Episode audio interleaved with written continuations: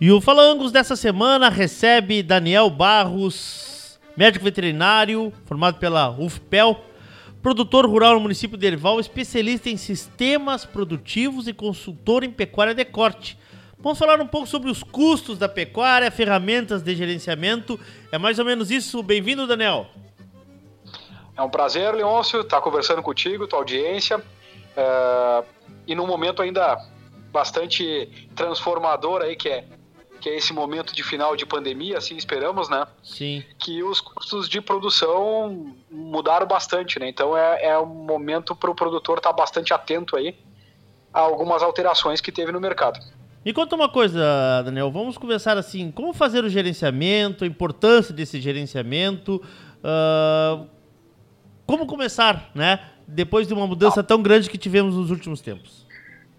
Leôncio, assim, para nós pontuar algumas questões, nos últimos 24 meses, nos últimos dois anos, aí no período de pandemia, hum. é, fertilizantes, por exemplo, é, praticamente aí dupli, um pouco mais que duplicaram, 120 a 140% de aumento.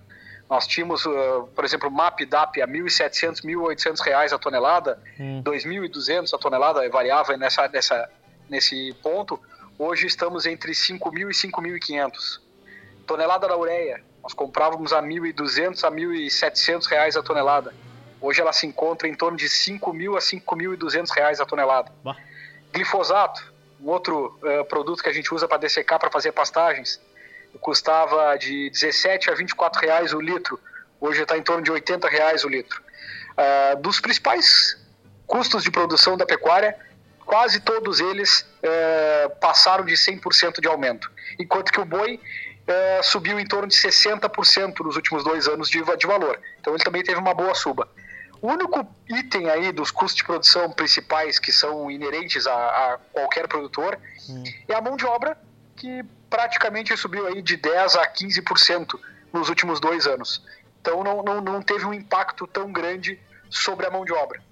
É, até é um ponto que eu acho que a gente tem que cada vez mais é, dar prioridade porque uma propriedade se transforma é, a partir de pessoas. Com certeza. É, a gente pode ter o melhor planejamento, mas se não tiver boas pessoas para executar, a gente não consegue. Sim. E eu acho que a gente tem que ter o pensamento, assim como um clube de futebol, quando não está fazendo gol, procura um atacante, um centroavante, e vai lá e contrata numa outra equipe aquele centroavante que está buscando. Dentro da pecuária, a gente tem que fazer o mesmo. Muitas vezes a gente reclama que não há funcionários disponíveis uh, de boa qualidade. E que o que é verdadeiro vai ter um bom atacante sem, sem clube não. disponível no mercado? Não, não tem. Dificilmente. Ele está empregado. Não tem. Na pecuária a gente tem, parece, um certo medo de buscar uh, funcionários, inclusive que estão contratados, mas com salários piores, em piores equipes, em piores ambientes de trabalho. É, e hoje a gente duplicar muitas vezes um salário base rural aí que está em R$ 1.500, 1.800 reais é, e pagar 3 mil reais para pegar um bom funcionário de uma outra propriedade que vai transformar o meu negócio, hum. não vai impactar tanto no custo e pode revolucionar uma propriedade, um bom funcionário dentro do negócio. Acho que isso é um, é um pensamento que, que é raro ainda de acontecer. Sim. No ambiente corporativo é normal a gente ser, é, trocar de empresa, ser assediado por outras empresas. No zona rural, dificilmente parece que há uma há, há alguma questão ética que impossibilite isso e para mim não é verdade. Eu acho que a gente tem que buscar o melhor para o nosso negócio. É, isso tudo passa pelo gerenciamento, né? Por também entender que temos que valorizar as pessoas, né, Daniel? Sem dúvida. E aí, em contrapartida, acho que a gente, hum. da parte de gerenciamento, a gente tem que se atentar com, a, com essa alteração de custos. Certo. Eu dou um exemplo, tá? Um exemplo bem prático que está bem na época agora, nos próximos dias. Uma pastagem cultivada de azevém, que é todo o Rio Grande do Sul, Santa Catarina e parte do Paraná trabalha agora no inverno, sem fazer nenhuma melhoria, sem fazer nenhum investimento, é uma área que tem uma capacidade de suporte entre 400 e 500 quilos de carga. A, a, a pesquisa nos demonstra que com algum investimento em adubação e, e, e, e nitrogênio, Sim. a gente consegue até duplicar essa carga. Sim. Eu dou um exemplo bem prático, que em outros anos isso era, era extremamente positivo, a gente nem fazia conta. Se algum produtor perguntava, vale a pena adubar pastagens? Sim, vale a pena adubar pastagens. Com esses novos valores que estão acompanhando a agricultura e não pecuária dos fertilizantes, a gente tem que parar para pensar um pouquinho. Se eu tenho uma pastagem que não adubada, por exemplo, me cabe 400 quilos de carga, dois terneiros, tá? Fazer uma conta bem básica, dois terneiros. Para mim duplicar essa carga para conseguir colocar quatro terneiros, em geral eu vou ter que pelo menos trabalhar aí com, claro, sempre em cima de uma análise mais de solo, mas com 3 a 4 sacos de adubo e 3 sacos de ureia, 4 sacos de ureia. Isso hoje custa entre de 3 a 4 sacos de adubo e ureia, entre cada um dos, dos ingredientes, eh, isso nos custa entre 1.200 e 2.000 reais. Então, 1.200 a 2.000 reais. Vamos pegar um valor médio de 1.500. 1.500 reais para mim duplicar a capacidade de carga de uma, de uma pastagem. Eu passar de dois terneiros para quatro. Você paga? Um terneiro, é isso que eu, agora vamos, vamos, vamos, entrar nessa parte. Perfeito. Um terneiro ganha aí 800 a, gramas a 1 quilo dia em pastagem. Sim. Era uma boa pastagem azevém. Se eu usar 120 dias essa pastagem, esse terneiro vai me ganhar 100 quilos, para facilitar a conta. Bom, é, se eu vou colocar toda essa adubação de R$ 1.500 para botar dois terneiros a mais, são dois terneiros me entregando 100 quilos, eu estou produzindo 200 quilos de terneiro a mais por ter adubado. Sim. Nossa, nossa, o que, que tá o terneiro? O, na verdade, não é o terneiro, porque quando eu vou vender já vai ser recriado, né? Aquele é. animaldinho de 270, 280 quilos, Sim. entrando com, com 180. Esse animal, neste ano, foi comercializado aí em torno de 11 reais, 11 reais e 50, tá? A, a, conta meio rápida que a gente faz, 11 reais e 50 vezes 200 quilos são 2.200 reais. Sobrou 700. Eu gastei 1.500, sobrou 700. Certo. Essa conta tá, de várias formas, ela tá equivocada. Por hum. quê? Quando eu compro esse terneiro, mesmo se eu não comprar, eu tenho a opção de vender ele. Ele valia 14. Pois é. Quando eu vendo, eu vendo ele a 11. Isso. Então eu estou perdendo 3 reais sobre cada quilo que ele tem. Na verdade, cada quilo que eu estou agregando nesse terneiro depois de 170, 180 quilos, vale 8 a 9 reais. Então eu pego 8, 9 reais vezes 100 quilos, eu agreguei em cada terneiro 800 eh, reais. Dois terneiros, 1.600. 0 a 0. 0 a 0.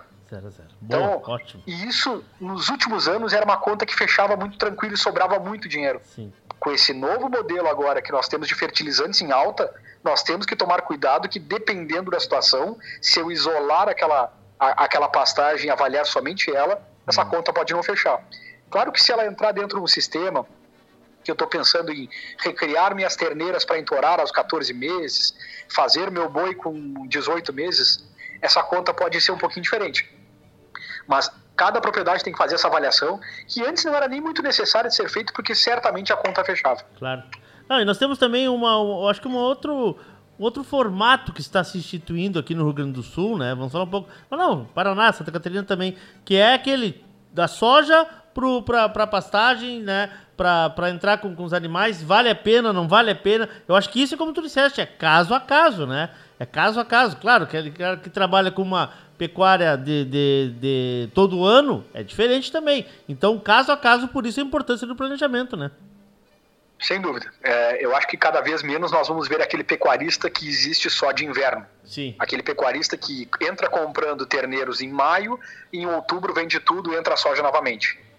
É, essa conta cada vez mais vai ficar apertada ou não vai fechar a conta. Que opções que se abrem para quem tem esse tipo de situação, que precisa ocupar essas áreas? Hum. Parcerias de engorda é uma opção, arrendamento da pastagem para terceiros, mas principalmente parceria de engorda, onde o, a, o dono da terra entra com a pastagem, o dono do gado de uma outra região que não tenha pastagens cultivadas entra com terneiro e se divide um ganho a partir de um percentual, que pode ser 50%, 60%, 70% do ganho para o dono da área ou claro. o inverso. Isso depende de acordo. cada categoria é. e de cada potencial da pastagem. Chama-se muito de capitalização no, na, na fronteira, né? Exatamente. A famosa capitalização. famosa capitalização. Acho que a pastagem, quem não tem como ficar com gado nem antes nem depois das pastagens, Sim. só tem soja no seu sistema, cada vez mais vai passar para capitalização, ao invés de estar comprando gado, tendo que entrar numa hora que todo mundo está comprando e depois ter que sair do, desse gado quando todo mundo está vendendo. Claro, claro. Daniel, e essa, é, e essa baixa oferta de abates que nós tivemos no Rio Grande do Sul, no Brasil, na verdade, né? Uh, tu pensa que ela vai se repetir? O que, que, tu, que, que vocês imaginam, assim, vocês que estudam isso, as tendências, vocês acham que. O que, que vocês imaginam desse cenário futuro aí? Perfeito. Eu me baseio muito em duas empresas que fazem essa análise de mercado, Leôncio, que é a, e, a, e até oriento que quem não, não acessa, não tem uh, acesso a essas empresas que procurem na internet, podcast, eles, eles têm umas várias formas de comunicação, a, até de venda também desse tipo de informação, que é a Agrifato, da Lígia Pimentel, e a Scott Consultoria. Perfeito. As duas são de São Paulo. Eles analisam o mercado e analisam curvas de oferta, tanto de machos como de fêmeas, e segundo essas, essas empresas, nós estamos entrando numa época, numa, numa parte de eh, virada de ciclo para um ciclo de baixa na pecuária. Sim. Que que é, ciclo de baixa não significa que o preço vai cair, apenas é, significa que nós vamos ter uma oferta maior de machos no mercado. É, eles não podem determinar que o preço vai cair porque nós temos cada vez mais a influência da exportação. É, nós passamos aí nos últimos 3, 4 anos de 20% da nossa carne era exportada para hoje em torno de 35% da nossa carne exportada. Sim. Então a nossa uh, dependência do mercado externo está maior e também isso faz com que o nosso preço esteja num patamar mais elevado. Nós estamos com o mercado interno bastante fraco. Uh, não tenho dúvida, se nós não estivéssemos exportando essa quantidade de carne, o boi não estaria nem perto de 10 reais. Verdade. Uh, nós saímos aí de quase 40 quilos de consumo per capita de carne bovina na, no início dos anos 2000 para agora 26, 24 quilos de carne por habitante. Sim. E não é porque o número de veganos está aumentando ou, ou algo, algo assim. É por falta de, de dinheiro realmente da, por parte da população claro. para manter o consumo de carne nos níveis que tínhamos antigamente. Ah, o, o, é, o, eu, outro dia eu consultei um especialista que ele me falou isso aí também. Ah, muito consumo do suíno, né? Até o próprio ovino está com oferta no mercado porque existe uma, uma baixa compra, né? Uh, mas, Daniel, a gente voltando um pouco a falar, e eu quero que te ouvir um pouco sobre essas consultorias que vocês uh, recorrem a elas. Esse pessoal, ele fala para o nosso mercado aqui do Sul, porque eu noto que tem muito proprietário que tem uma dificuldade de entender, às vezes, essas leituras que são, que são feitas. Claro, vocês, como especialistas, como técnicos, e aí a gente volta ao nosso início, né? temos que ter sempre uma assessoria, uma consultoria, um planejamento com pessoas especializadas, né? Ah, valorizando quem, quem trabalha. Mas esse pessoal lá de cima, ele fala para o nosso produtor daqui também. Tu acha que as pessoas conseguem entender o que eles estão falando, essas previsões? Ah, ele, ele fala com uma linguagem muito própria do Centro-Oeste, tanto em questão de não se fala em quilo de boi, Sim. em cima, cima de arroba é, porém, o nosso mercado está globalizado. Hoje, claro. quando se fala São Paulo se, ou se fala mundo, está falando daqui. Nós não temos um mercado bloqueado, é, autossustentável e não dependente do resto. Sim. O nosso preço não, não é determinado pelo nosso mercado, e sim por, por fatores externos. Eu acho que o produtor ainda tem uma certa dificuldade. Acho que a consultoria pode auxiliar, sim, mas é, é o negócio dele, né, Leonço? Claro. Ele tem que se dedicar para estudar esse negócio. É, né, é, é, inconcebível hoje que, que o produtor não tenha informação de mercado. Dependendo da, da atividade, a compra e a venda respondem. Por exemplo, para quem trabalha com recria e engorda, a compra e venda do seu produto é, equivale a 70% do custo de produção, muitas vezes. Sim, então, e, e é o segredo, o lucro pode ir embora vender, ali, né? Desculpa te interromper, mas o lucro pode ir embora ali, né? Exatamente. Às vezes nós ficamos brigando para comprar uma ivermectina mais barata. é, que tem impacto em 0,01% no custo de produção. E compra o gado que, na hora errada. Ah, aí muitas vezes não criamos uma estratégia claro. para fugir de 15 claro. de outubro claro. para vender o gado em 1 de dezembro. que boa. historicamente tem mais de 10% de diferença de preço entre 15 de outubro e 1 de dezembro. É, é planejamento. A parte de consultoria tem amplamente difundido no estado, era uma coisa que eu, eu, nem comecei há muito tempo, eu comecei há uns 12, 14 anos atrás que eu comecei nessa parte da lida de consultoria. Sim. É, há 12, 14 anos atrás, nós éramos poucos. Hoje é uma infinidade de técnicos de bom nível técnico por todo o estado. E com um custo bastante baixo perto do potencial que eles têm para poder entregar. Fora as consultorias por via entidades que são gratuitas. Sim. E que por serem gratuitas não significa que são de baixa qualidade. Pelo contrário, os melhores técnicos do mercado muitas vezes prestam serviço por entidades como Senar, uh, Sebrae, A, a TEG hoje está presente em todo o estado do Rio Grande do Sul, o Juntos para Competir está presente no Rio Grande do Sul, a TEG fora do Rio Grande do Sul também tem, tem projetos Santa Catarina, Paraná, etc. Sim. É, é uma, é, uma, é uma teia né, que a gente tem que trilhar, né, que é, um, é uma cadeia que temos que trilhar para entendermos o nosso negócio. Quando eu digo entendermos, é o produtor, né, né Daniel? Pra gente encerrar, uhum. meu amigo. Bom, primeiro eu quero dizer o seguinte: a gente vai voltar a te incomodar, com certeza. Quero, queremos te ouvir mais, queremos ouvir mais essa análise muito criteriosa que tu estás fazendo, muito didática. Acho que isso é uma coisa muito importante. Uh, o que tu diria para quem está justamente agora pensando nessa virada de, de, de chave? O que fazer? Uh, como entender? Se tu pudesse dar um conselho para o nosso produtor que está nos ouvindo. Bom, acho que, é, acho que a gente tem que gastar um pouquinho mais de tempo no planejamento. Acho que o produtor tem que se debruçar um pouquinho mais em montar é, planilhas de, dos seus custos, de orçamento, saber qual é a previsão de receita, fazer um fluxo de caixa. Muitas vezes a, a gente se depara com negócios que são extremamente viáveis, Leôncio. É, por exemplo, eu tenho um produtor que está montando uma engorda e que lá no final vai sobrar 20%. Só que ele não tem capital de giro suficiente para chegar lá no final. E ele acaba vendendo antes, vendendo pior, comprando mal e não chega lá no final. Por quê? Porque ele apenas montou uma planilha de custos e não avaliou o fluxo de caixa. O que quebra negócios pecuários, em geral, não é porque o negócio é ruim. Ele quebra porque falta fluxo de caixa. Falta dinheiro para pagar o custeio, para pagar o dia a dia. Claro. O recurso de custeio pela parte bancária está muito mais difícil de acesso e muitas vezes não tem disponível. No momento está bem complicado essa questão de acesso de custeio. Sim. Então o produtor tem que se atentar que eu tenho que montar um fluxo de caixa saudável para o meu negócio, porque ele pode muitas vezes ser viável lá no final. Mas se eu não tiver recurso no meio do caminho para tocar ele, eu não chego lá no final e acabo vendendo antes e vendendo mal. Então esse debruçar um pouquinho dentro, se a conta não fecha nem no papel, imagine na prática. Claro. Muitas vezes ela fecha no papel e não fecha na prática. Também. Mas temos muitos negócios que não fecham nem no papel. Sim. Uh, e importante também, né, Daniel? Não é porque o vizinho fez, porque deu certo com o vizinho, com um amigo, com um parente, que vai dar certo no teu negócio. Cada negócio no campo é um negócio, né? Sem dúvida. Senão nós fazíamos um, um protocolo. Claro. Se fosse uma fábrica é, de parafusos, por exemplo, que eu monto uma máquina, eu coloco determinada quantidade de ferro, vai sair tantos parafusos lá no final. Isso aí, isso aí. Nós vivemos numa fábrica totalmente céu aberta, com uma infinidade de, de situações que interferem. E que a, a, o consultor está muitas vezes aí para auxiliar, mas o produtor tem que tentar identificar o, quais são as ferramentas que no meu negócio vão dar maior impacto. Porque o que tem de ferramenta e tecnologia disponível, Leôncio, é uma infinidade. Nós temos IATF, desmame precoce, suplementação.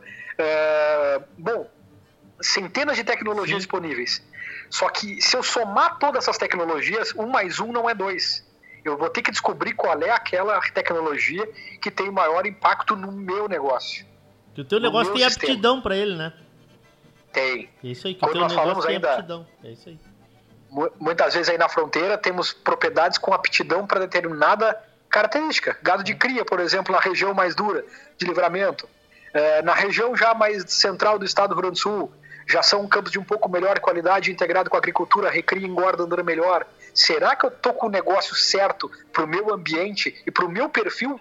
Perfeito. Porque muitas vezes eu estou até nessa região é, que tem agricultura forte, que tem comida barata, mas eu tenho que ser hábil na questão de compra e venda de gado. Se eu não tiver essa habilidade, não vou conseguir me destacar, porque 70% do custo de produção numa recria engorda é a compra do indivíduo, é a compra do gado. Se eu não sei comprar e não sei vender, talvez essa não seja a melhor opção.